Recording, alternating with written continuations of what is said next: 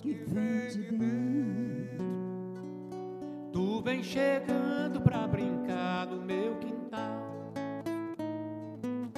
No teu cavalo, peito no cabelo ao vento. E o sol quarando nossas roupas no varal. Tu vens, Tu vens,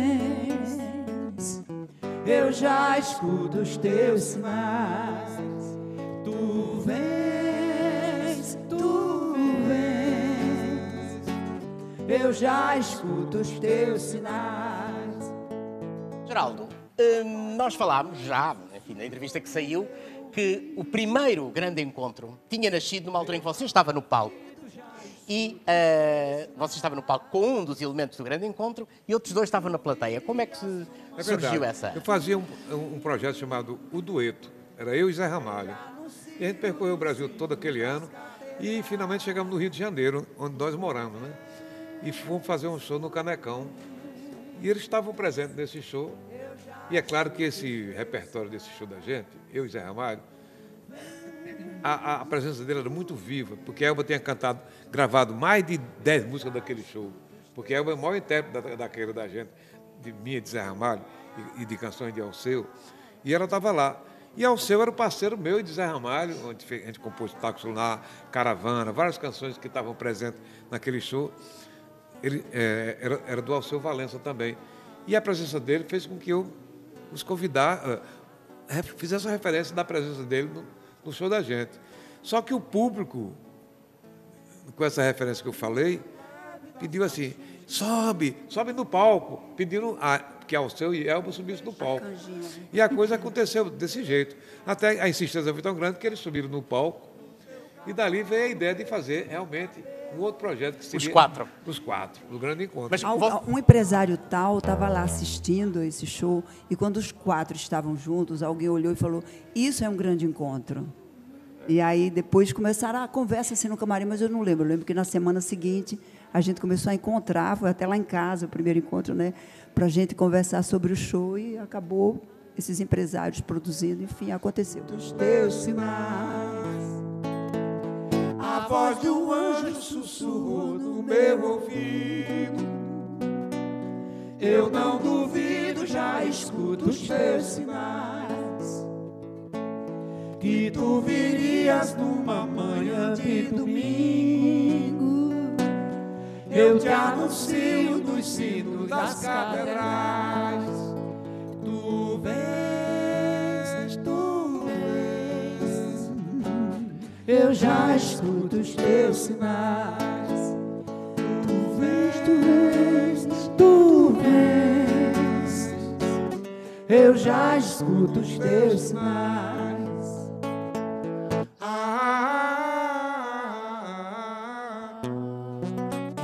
Não a mínima ideia que ia ter um sucesso tão Não, grande, foi um fenômeno no Brasil. Milhões de discos vendidos, os shows, as casas enormes. A gente repetia as cidades e, e, e foi uma coisa que ficou, mesmo há 20 anos atrás, 22 anos atrás, porque a gente retomou em 2016 para comemorar 20 anos.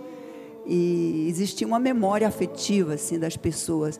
Quando que volta o grande encontro? Eu acho que a, a nova geração que ia surgindo ficava com aquela lembrança. Os pais possivelmente lembravam daquele show, daquele momento. Era um momento, foi um momento especial porque cada artista tem a sua história, sua carreira, sua música, seus sucessos e juntamos os quatro e, e tem os espaços para cada um fazer solo e ao mesmo tempo a gente fazia uma coisa juntos. Então foi um Brasil mostrado de forma diferenciada. E aconteceu de novo agora com esse show. A gente convidou o seu e o Geraldo. Aconteceu que eu estava com o Geraldo na estrada. Aí a gente lembrou que ia comemorar 20 anos. Vamos convidar o seu e Zé. Zé não pôde, porque estava comemorando a história dele, a carreira dele. O seu topou e a gente refez. E foi de novo aquele impacto no Brasil. Fenômeno de novo, de tudo, né? Sucesso A absoluto. gente se reuniu para fazer a celebração dos 20 anos.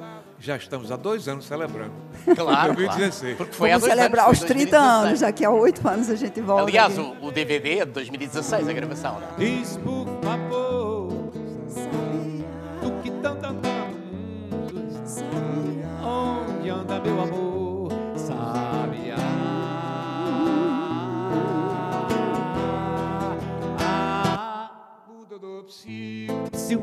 Sil, perguntando por meu bem. sil, sil, E tendo o coração vazio, viva assim vem cá também. O que é que foi mais importante para vocês, particularmente cada um, ahm, no primeiro, no arranque do primeiro grande encontro? Ou seja, é trazer uma música que. ahm, houve um período em que a música nordestina no Brasil tinha ah, quase um- uma etiqueta de uma música para não ouvir. ah, nas, nas grandes cidades, ah, no Rio e em São Paulo, havia um- uma. Ou seja, a música nordestina parecia que era uma coisa de segunda. E há uma dada altura em que ela começa a emergir com toda a força e com toda a qualidade que na verdade tem. Isso para vocês foi um bocado devolver essa força à música nordestina, em termos de trazer ao palco? Bem, eu, eu tenho esse pipoco muito grande, então tem disco meu que, à época, em seis meses, vendeu 1 milhão e 600 discos, tá, o Cavalo de Pau.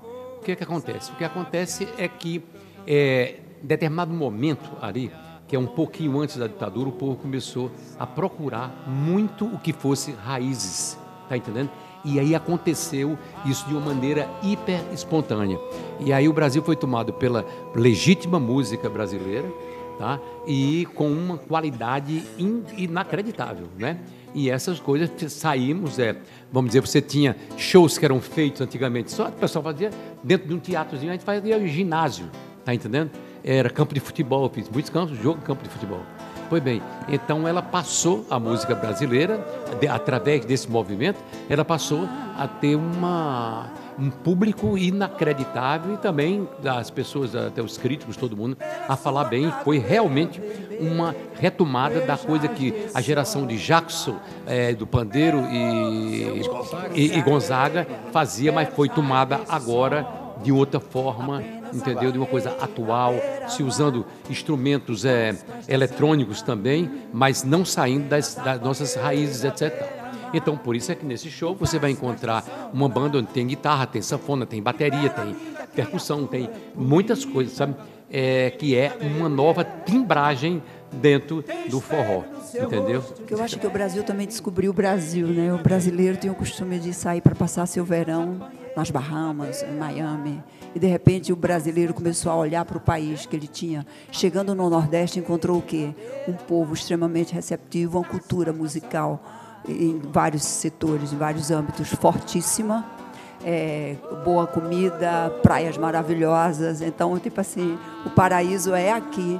E aí o forró entrou, o que era uma coisa assim de, né, da periferia, vamos dizer, nas grandes cidades, se tornou uma coisa A. Hoje você vai em São Paulo, o público universitário de São Paulo ama simplesmente o forró pé de serra, aquele bem que vem lá da raiz. O nosso amor aperreada, aperreada, apenas apanhei na beira-mar.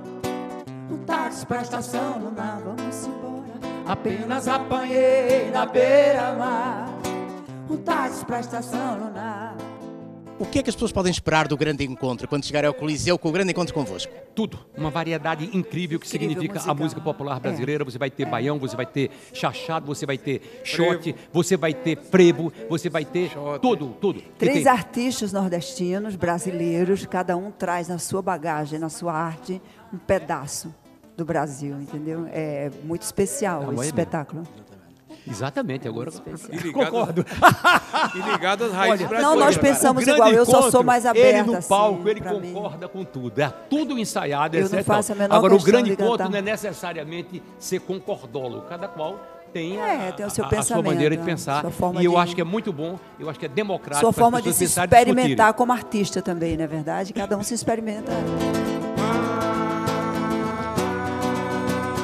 Oh,